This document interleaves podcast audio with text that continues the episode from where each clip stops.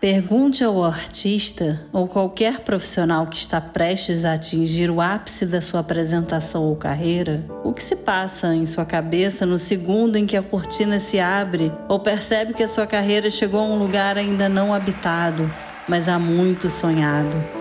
Invariavelmente, ele dirá a mesma coisa. O que lhe invade a cabeça e os pensamentos são as lembranças. Às vezes, algumas lembranças da infância do início de seu percurso, mas principalmente daqueles últimos tempos árduos, dos ensaios e noites exaustivos, das repetições para se chegar à perfeição do passo ou da apresentação que seria um divisor de águas na sua carreira.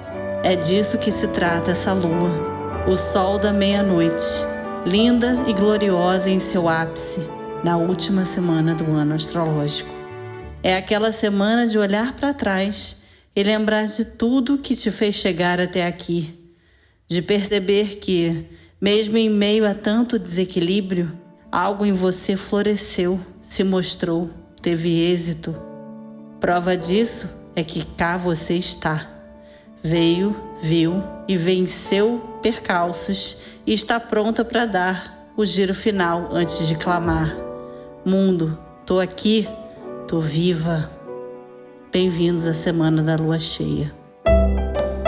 Oi, meu nome é Bárbara Burgos e esse é o Astrologia Pura e Simples, que, como o nome já diz, falará de previsões, tendências e, por que não, viagens surreais da minha cabeça com muito bom humor.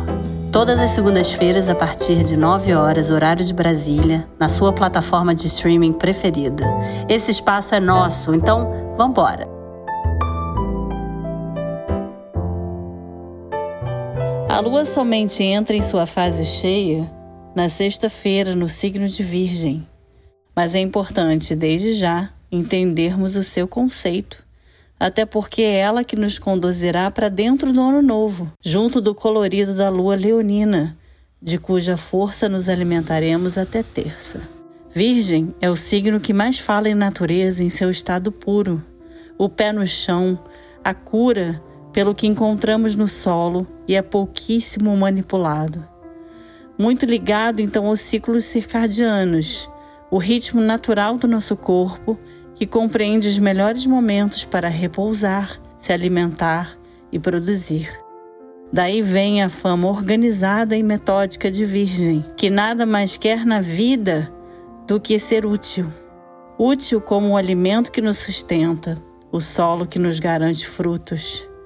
E para que possamos garantir que esse movimento seja fluido como os ciclos, uma boa limpeza se faz necessária de quando em quando.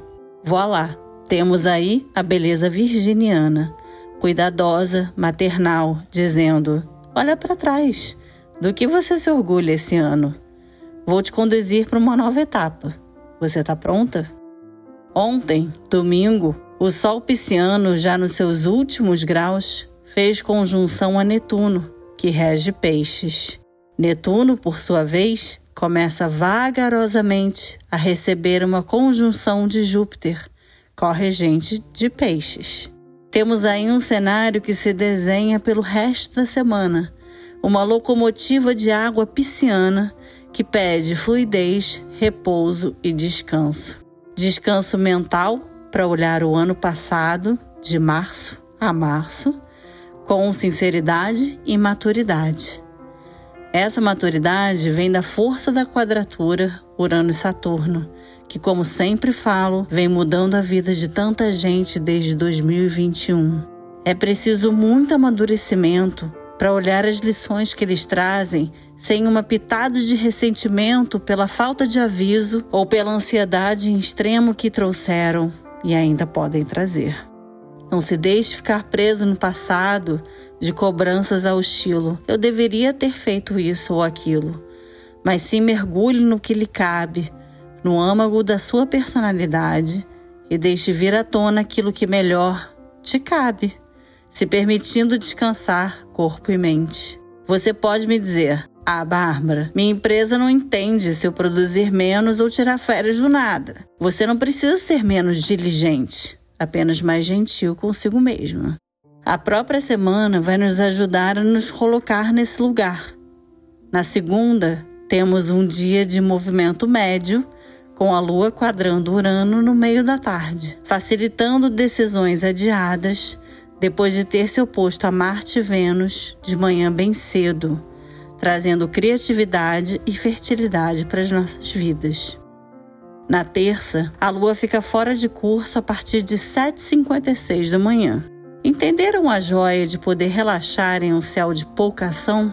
Ela só entra em Virgem, signo da lua cheia, na quarta-feira. E o único aspecto que faz é uma oposição a Mercúrio depois de 11 da noite. Então são dois dias da semana para você internalizar e se permitir sonhar com o que realmente quer de 2022. Mais do que o calendário gregoriano, o lunar nos dá tantas dicas que a vontade de seguir o último é imensa. Deixa o gregoriano, de janeiro a janeiro, para os boletos. Quinta-feira temos movimento. Finalmente.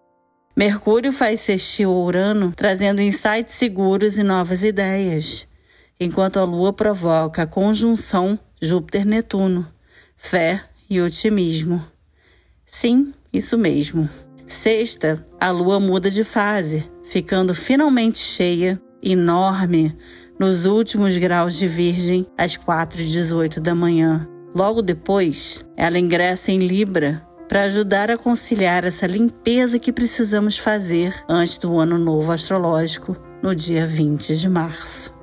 E em homenagem ao ano novo, o episódio da semana que vem será publicado no domingo, para começarmos o ano com o pé e o sol direito.